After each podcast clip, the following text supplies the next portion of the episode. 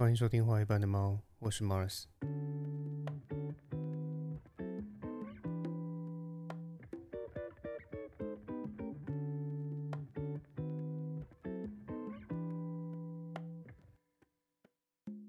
我想各位听众应该多少都有几个自己习惯的社群平台，有些人习惯的是脸书，有些人习惯的 IG 或是 PTT、d c a r 然后甚至有些人习惯的是 Twitter，那它现在叫 X，或是抖音啊、小红书之类的平台。但不知道你使用下来有没有发现，说自己的账号内容好像越来越有同质化的趋势。那什么叫同质化的趋势呢？举例来说，就像我的 IG 会去按各种猫狗啊，或是可爱动物的爱心，所以演算法自然就会推荐更多可爱动物给我嘛。那长此以往，我的 IG 版面自然就会充斥着各种我可能会喜欢的动物。但是如果不是这种纯画面性质的内容，而是具有宣扬理念这类政治性质的内容呢？一旦这种具有宣扬理念类型的文字也好，或是影音也好，他们一旦透过演算法的机制去大量覆盖你的社群媒体呢，那会发生什么事？事实上，只要演算法铺天盖地喂给你一些仇恨啊，或政治宣传的内容，那你就有可能变成这类资讯的潜在信徒。就算你没有给予这些资讯一些按赞、分享之类的正面回馈，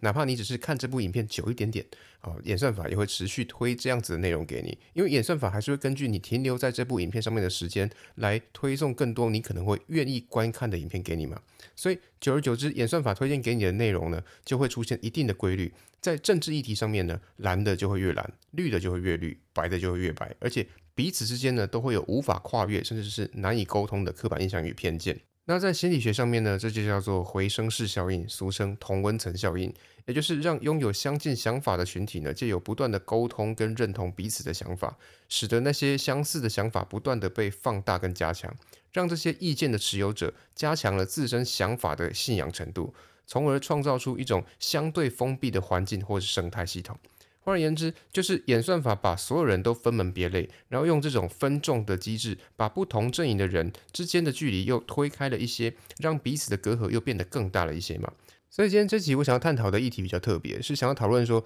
网络社群是如何用建立民粹的方式来去撕裂社会，以及逐步瓦解民主制度的这个问题？那今天这集呢，我想要分成三个部分。第一个部分呢，是去分析网络是如何影响我们对这个社会的看法。第二个部分呢，是想要通过目前的这个科学研究来去理解说，为何我们对于某些政治人物，纵使他们是说谎、失言，甚至是胡说八道，却依然能够聚集一批不离不弃对。这些言行全部买单的一些信徒，这些支持者们，他们的心态还有他们的图像到底是什么？以及第三个部分，我想举一个现实世界的呃这个真实案例来去做结尾。事实上，网络加速了分裂社会的民粹形成，并不是一个新的议题。早在二零一七年的时候，《经济学人》杂志他就写过一篇文章，叫做《社群媒体对民主的威胁》，副标题是“曾经社群媒体被视为民主的福音，但如今却变成了民主最大的克星”。也就是说，这件事情并不是今天才发生的，早在脸书时代就开始了。而且，随着网络媒体对我们生活的渗透和影响，这个问题还变得更加的严重。那《经济学人》这篇文章里面呢，其实有三个核心的论点：第一，是啊，大量的资讯会造成注意力的短缺；第二是让非传统的媒体有了自己的舞台；第三是增加了不同观点之间的理解成本，让彼此的隔阂快速增加。我先说第一点，就是大量的资讯会造成注意力短缺这件事情。这是二零一七年的文章，也就是在讨论脸书这个被现在年轻的一代认为说是老人才会使用的社群媒体。但是那个时候其实就有学者注意到这一点了，因为我们每个人一天就是二十四小时嘛，我们又要工作又要生活又要睡觉，自然不可能全面性的去获得各种资讯嘛。比方说，如果我今天晚上要先跟朋友去吃饭，然后再去唱歌跟喝酒的话，那我今天一整天基本上就不会看任何新闻跟外界资讯了嘛。所以。如果当这个世界它创造资讯的速度远高于我们能够接受的速度的时候，那我们就可能会处于一种只接受到某些偏颇资讯的这种情况嘛。其次，大量的资讯其实也会造成呃受众们的资讯疲乏。毕竟我们每天工作都这么累了，回到家我还要为了一些公众议题啊、公共政策，然后去读一堆新闻，更别说是针对这些讯息的真假去做事实的查核，这本身就不太实际嘛。所以。资讯量的暴增，非但不会让民众获得更清晰的资料，反而会因为资讯量过于庞大，而让我们迷失在大量而且纷乱的海量资讯里面嘛，让使用者产生资讯疲乏的这种状况，造成注意力短缺的情况。所以长期下来，大家就会更习惯用一种标题式、概念性，甚至是我感觉怎么样的方式来去理解跟认知周边生活所发生的所有社会议题嘛。因为比起说我要去阅读海量的资料，我要去检视各方的说法，我还要去 Google 各种证据。我凭感觉去评论社会议题，那不是更简单的一种方式吗？因为我资料要看的话，我真的看不完呢。正方说那样，反方说那样，南辕北辙，那我不如直接相信某一方，这不是更简单、更直觉的方法吗？再来，由于网络平台它是开放而且自由的，所以你要发表什么样的言论，大多都是可以的。因为只有拥有平台的公司才能够删除你的文章嘛，其他单位都管不到嘛。所以，如果你是一个善于谋略的幕僚，或者是呃某个阵营背后运筹帷幄的军师，那如果你想要透过网络灌输整个社会某种特定的思想，企图以这个思想来去扭转啊某种政治局势的话，那你会怎么做？很简单啊，我就铺天盖地的在社群平台上面洗文章、洗留言，甚至下广告嘛。我举一个最明显的例子，大家应该多少还记得英国脱欧的新闻吧？其实脱欧派在当时的英国并不是主流，但是网络平台它就提供了这类非主流一个可以发挥的舞台，所以当时的脱欧派他就在社群媒体上面投放了超过十亿支的脱欧广告，你没听错，是超过十亿支。好，用这种让自己的主张反复曝光的方式，强势逆转，反败为胜。如果大家对这件事情有兴趣的话，可以去看班尼迪克·康伯拜区的，也就是大家熟知的这个奇异博士啊，哈，他所主演的电影《脱欧：无理之战》。里面有更细致的刻画。这边我想说的是，无论是主流还是非主流，甚至是所谓的政治不正确，其实都能够利用网络这种无国界的特性，再加上演算法，而聚集一批和自己拥有相同价值观的族群。就算你的言论是什么呃丑女啦、反同啦、性别歧视、种族歧视等等，其实都会因为网络和演算法的效应而放大，让这些平时刻意隐藏起来的恶意族群，能够因为网络放大自己的认同和想法，进而去加深认同自己的偏见。嘛，因为人为什么不敢在网络上发表自己心里面的呃最深处的想法呢？就是因为害怕说这是自己偏激的观点嘛。所以只要你在网络上看到越来越多人都和自己有相同的观点，那你就会变得越来越敢发声。哪怕你知道呃自己的言论其实非常的政治不正确或是非常偏激，但是起码你知道说我不是孤独的啊。因为说白了，大家都想要被倾听，也想被尊重嘛，也想要让自己发出去的东西获得更多的称赞跟分享嘛。那除了上面的使用者心态和呃这个演算法的分化以外，经济学人在这篇文章里面还指出了，根据数据研究，如果想要把一个讯息传递给更多的人，那通过下面两种模式会是最好的方法。第一个模式呢是幽默，大家都喜欢啊轻松幽默和搞笑的东西，这不难理解。但如果是政治上的幽默，这其实代表了个人的政治立场，这就不单单只是幽默了。因为在不明所以的情况下，我们很有可能因为内容的幽默性而不小心传递了他人的政治理念，进而凝聚某种特定政治意识和观点嘛。那第二呢，叫做愤怒。愤怒呢，或者是用更精确的话来讲，叫做挑动仇恨。这是一种比幽默还要来更强大的武器，因为它能够宣泄自身的情绪，也能够容易激起其他人的共鸣，挑动其他人的情绪，能够更好的达成共识，甚至结为同盟嘛。而且由于演算法机制，导致你只要点了某一篇文章的赞，或是转发了某个观点，那么系统就会不断推荐类似的内容给你，加深你的主观偏见嘛。只是说。呃，民主政治所需要的那种容忍啊、理解，还有相互妥协之类的前提，在社群媒体日益发达的时代，就会变得越发困难嘛。因为政治需要的是妥协跟聆听，而不是一厢情愿的激情嘛。但是由于呃，社群媒体上面过度泛滥，还有他们的庞大资讯，会导致人们的注意力会不断的被剥夺，使得人民的视野变得越来越狭隘，偏见变得越来越严重，对立的意识和隔阂也会变得越来越大嘛。所以虽然社群媒体并不是。这种冲突的制造者，可是他确实放大这种冲突，而且他还加深激化了彼此的矛盾，逐渐让民主失去了应有的韧性，进而产生了民粹甚至是暴民政治的这种危机嘛？那这是经济学人对于这种相对落后的社群平台脸书啊所做的评论。但现阶段我们日常接触到的社群媒体，并不是脸书这种以文字为主的平台，而是像 IG 啊、YT 啊，甚至是抖音这样的影音平台嘛？那现在流行的短影音，比方说像抖音啊，或是 YT 上面的 Shorts，或是 IG 上面的 Reels，那这都是属于重点式传播。那什么叫重点式传播呢？例如，因为如果我要形塑某个政党的负面印象，那我只需要透过短影音啊，然后弄一个开头就批判贪腐弊案，但是不需要举证的内容就好了嘛。因为影片内容那么短，我怎么可能有时间举证？但我确实可以在这么短的时间里面扣别人帽子嘛，然后或是灌输观众一些特定的印象，这是绝对办得到的嘛。而且基于演算法的机制，它就会放大这种类型的传播率，让你不断的看到这类的影片，造成一种曝光效应嘛。而你也会因为这类资讯的反复曝光而形成一种根深蒂固的印象嘛，觉得说哦对，某党就是贪污腐败。但是实际的状况是什么呢？例如民进党的赖清德到大学去演讲的时候，面对民进党都在贪污的这个问题的时候，他反问说啊，那请你指出有什么实际案例？但是提问的学生却哑口无言，无法举出实例。这就是因为提问者他只有这个民进党贪污的这个印象，但是他却没有看到什么实质的案件和资料嘛。这就是最经典的案例啊。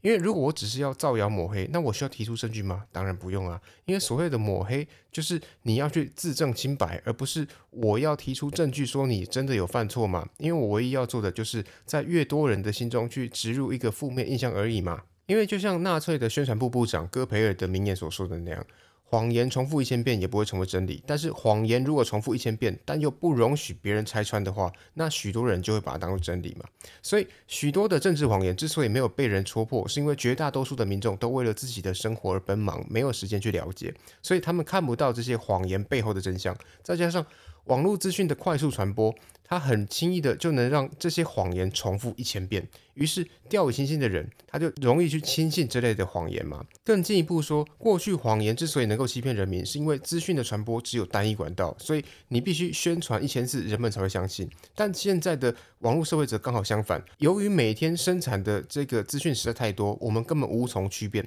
所以只要把海量的讯息丢到你面前，假如你无法去查证的话，那你很快就会相信了。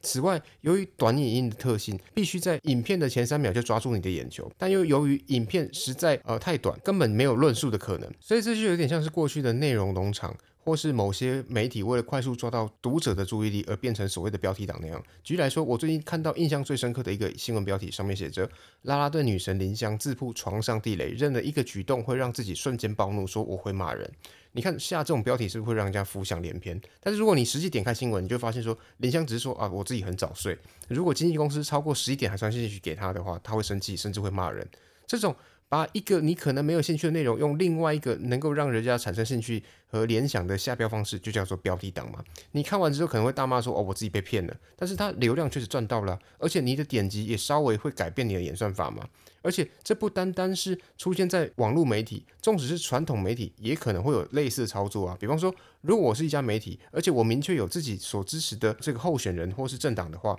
那我支持的对象如果爆发争议的时候，我不派记者去堵这些提出问题人的麦，而去堵这个我所支持的人的麦，那我只报道说他提出的抗辩。那我这样不就能够把新闻做成说只有反驳这个问题，而且让这些质疑看起来就根本不成问题了吗？这也是为什么中天频道会被 NCC 从警告到最后拔掉电视执照的原因嘛？因为你偏颇到二零一九年几乎全天候报道韩国语的新闻，那这就算了。他最大的问题在于他做出来的新闻并没有详尽查证义务这件事情，这才是他被拔除执照的根本原因嘛？什么叫做没有详尽查证义务呢？用白话来说的话，就是他散布假消息。所以他被拔除执照的真正原因，就是他一而再、再而三的散布假消息，而且屡劝不听的结果嘛。所以综合上述所言，如果我要扩张我的媒体影响力，那我最佳的方式就是扣帽子、抹黑、造谣和带风向嘛。原因很简单，因为我可以透过曝光效应，让这些印象在乐听人心中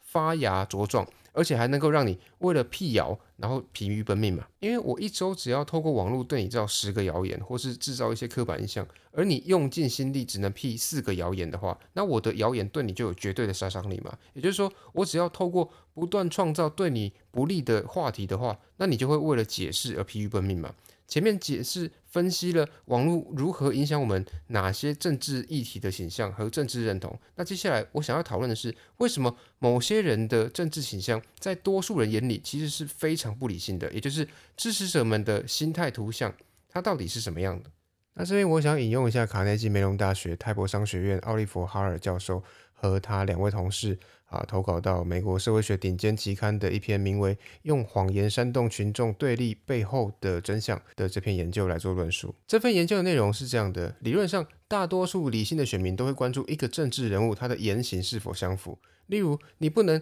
公然主张说我是以支持居住正义，但是私底下却在炒地皮嘛？因为这就叫做言不符实嘛。因为对理性的选民来说，我们最害怕也最讨厌的政治人物就是那种你说一套，但是做另外一套的人嘛。因为选民的投票行为多半都是出自于纯粹的自利行动嘛，也就是我投给你，是因为我之所以认同你的理念跟政见，是因为这对我来说最有利啊。但是这种选民的支持其实是有前提的，就是你认可的这个政治人物，他必须真的会说到做到，或是我们退一万步来说，起码不要背道而驰嘛。但现实生活中呢，确实也会有这种明显就是言行不一，但却依旧获得极高支持度的政客存在嘛。那为什么会有这种情况呢？这就是 Oliver 教授他们的团队想要研究跟解释的问题嘛。那在这份研究以前呢，过往都会用一些呃，比方说。资讯偏差或是政党固化这两个概念来去理解某些荒谬人格的支持者。所谓的资讯偏差，我这边用一个大家比较容易理解的概念，就是啊，如果你新闻看的都是中天，那你就比较容易成为韩粉跟科粉嘛。那如果你看的都是东森跟 TVBS 的话，那你就比较容易成为蓝营的支持者。那如果看的都是三立跟啊民视的话，那你就比较容易成为绿营的支持者嘛。也就是说。选民长期处于一个特别偏好某个政党的媒体资讯里面，那就很有可能因为资讯偏差而相信一些有利于他们的谎言嘛。而政党固化的概念其实也很简单的，就是蓝营支持者看蓝营候选人怎么看都觉得可爱，但是对敌对阵营的候选人，就算他们只是呼吸啊，那都会让你讨厌。反之亦然嘛，这就是呃这个颜色决定了你的政治选择嘛。这种我就是蓝或我就是绿的想法，就会产生一定的同温层效应嘛，导致一种呃这个确认偏误的思维路径。所谓的确认偏误呢，就是。呃，会选择性的收集对自己支持者有利的细节，而去忽略所有矛盾或不利于自己认同阵营的一些资讯，以支持己方所有。啊，现有的这个假设和想法嘛，这就叫做资讯的政党固化的思维嘛。这种政党固化思维的特色呢，是当敌对阵营的政治人物说谎的时候，支持者们他们会很敏锐的啊察觉到对手的谎言。但如果这个谎言是出自于自己支持的人的口中，他会潜意识的逃避认知这个错误，而且还会下意识的帮忙找借口美化他的错误。简而言之，对政党的死忠支持者来说，他并不是基于。他所支持的这个人的言行来去赞美，而是基于赞美这个前提来去解释他所支持的这个人他的言行。换句话说，这和邪教其实没有什么两样啊。那过去我们都会用资讯偏差和政党固化来去诠释和描绘支持者的图像，来去解释说为什么政治人物纵使他们失言失信，甚至是立场反复，也未必会因此丧失支持度的一个重要原因嘛。但是以上这两种解释方式碰到了这个前美国总统川普，他就失效了，所以才有了 Oliver 教授的研究。因为 Oliver 教授他的团队把川普说过的谎言也好。啊，错误引用也好，甚至是各种政治不正确，例如种族啦、啊这个性别啦、阶级的歧视，乃至于仇恨之类的言论，都摊开在这个川普的支持者面前，也都无法撼动支持者们的呃信仰。那讲川普，大家比较没有感觉。我用比较容易理解的类比，放在台湾的话，大概就是柯文哲跟柯粉的状况。那为什么会出现这种不理性的支持行为呢？根据 Oliver 教授的研究显示，只要你所属的群体是被当前的政治体制所忽视，而你觉得当权者正偏袒其他群体，把你的利益放在比较低的位置的时候，再加上你所重视的意识形态和价值观正在被主流的政治意识。贬低或打压的话，那无论这个政府做的再好，那你所属的那个群体都会感到愤怒。我知道前面这段话有点绕口了哈，用白话来说的话，最明显的例子就是韩粉。当过去这些社会精英不再拥有过去的政治特权的时候，他们就会跳出来全面反扑。因为对他们来讲，他们过去自诩为是精英，过去社会上面的事都是他们说了算，那凭什么现在自己的话语无足轻重呢？此外，这个过去享尽优势待遇的群体，现在却发现以前自己排挤和歧视的弱势族群，如今却逐渐享有和自己差不多的待遇，就会让自己的权利和优越感被稀释嘛？这种被剥夺感的产生，就会让他们对现在的执政者心生怨念嘛？军公教的十八趴利息是不是被砍？那他们会不会觉得说，哦，自己的权益被执政者忽视？当然会啊，因为现在的执政者关注的群体是谁？是这些军工教们过去最看不起的弱势族群嘛？所以他们当然会不爽啊，所以当然就必须要跳出来说，在那边气气气气嘛。这就是这个研究发现的一个支持者的一个新图像，也就是过去的既得利益者现在不再既得利益了，所以他们对现状提出了全面性的对抗嘛。而且这个研究还发现，假设你发表一些明显就很虎烂的证件。而不是明确的证件，那你的支持率反而会上升。而如果你发表的是一些歧视性的言论，比方说什么丑女啦、恐同啦，那你的支持率也会上升哦。但如果你双管齐下，同时发表一些虎烂政见跟一些歧视言论的话，那你的支持率会 biu biu biu 会一直往上哦。那之所以会有这种情况呢，是因为另外一部分的人，就是艾瑞克·赫佛尔那本社会学经典《狂热分子》，也叫做《群众运动圣经》里面所剖析的那样。例如，对社会的失意者来说，我都那么努力了，但为何我都没有得到我期望的生活？这就是其中某些部分支持者的一种脸谱嘛。我非常推荐各位听众去读这本书啦，因为不说这本书的内容，光是这本书的目录，大概就能够解释很多的政治现象了嘛。例如，他说极端自私的人往往都是无私的最勇猛的捍卫者。光这句话呢，你我脑中可能就有某个呃人物的影像，比方说什么胯下之辱了哈，又或者是呃在蠢动不安中，人们会对主张改变现状者拍手叫好。或者是呃，失意者宁愿追随贩卖希望的人，也不愿意追随施予救济的人，或是那些怀有希望的人们，最大的力量来自于一个最荒谬的来源，也就是一个口号、一句话，甚至是一枚胸章。这些箴言式的话语，其实都能去解释某些把政治当作信仰的心理活动，无论是前面提到的谎言、仇恨言论、失意者满怀希望，还是刚刚提到的权力丧失。的这种言论，其实都能够刺激到支持者们他们的非理性支持，这可能就是某些政党支持者之所以会邪教化的原因嘛。那这也是 Oliver 教授这份研究的另外一个图像，也就是对现实生活不满但又无法苛责自己的人。因为我们每个人都会对自己有某些期许嘛，比方说我们几岁要买房之类的。但是如果你发现自己好像永远无法实现这个愿望呢，那你就会有两条路径。第一个就是怪自己没有能力，第二个是怪环境、怪政府无法让自己的这个啊愿望实现。那普遍来说，人们都会争功诿过嘛，而把错误往外推。第 one t one day 的是被忘嘎给啦，好，这就是所谓的失意者。因为这类人的普遍认知是这样的，就是我很有能力啊。但是为什么我买不起台北的房子呢？这不可能是我的错嘛，因为我这么有能力啊，所以他就只能向外寻找怪罪的对象嘛。所以他只能说，哦，这就是执政党打房不利，让他买不起房子嘛。而且这类人，他们心中其实还有很多的不平衡，甚至是相对扭曲的埋怨。比方说，我们常说 PTT 上面的科粉，他们丑女，动不动就要说女生就是母猪，甚至根据 Oliver 教授的研究显示，这其实也是支持率的来源之一。因为这种政治不正确的发言，其实就是这类支持者的心里话，而他所支持的呃政客。他们的失言其实只是帮他讲出心里话而已。换而言之，这类偏激政客的支持者其实本身就是一个非常偏激的一个群体。这种偏激程度就会直接转换成他支持这些替他说出心里话的政客的忠诚度嘛。所以这边整理一下，除了我们过去熟悉的资讯偏差和政党固化这两种支持者的心态图像以外，Oliver 教授他的研究提供了另外两种新的分析图像，也就是过去的既得利益者以及。对现呃现况感到不满，但是却无处发泄的人，这边整理一下，除了我们过去熟悉的资讯偏差和政党固化这两种支持者的呃图像以外，Oliver 教授他的研究其实还提供了另外两种新的分析图像，也就是过去的既得利益者以及对现况感到不满但却无处发泄的人。讲了这么多，当然可能还是有听众觉得说，我就选一个爱乱讲话的总统有什么关系？虽然他爱乱讲话，可是他讲的话我爱听啊，好笑就好了嘛。所以最后我举一个最新的例子，也就是阿根廷最新选出的总统哈维尔米莱。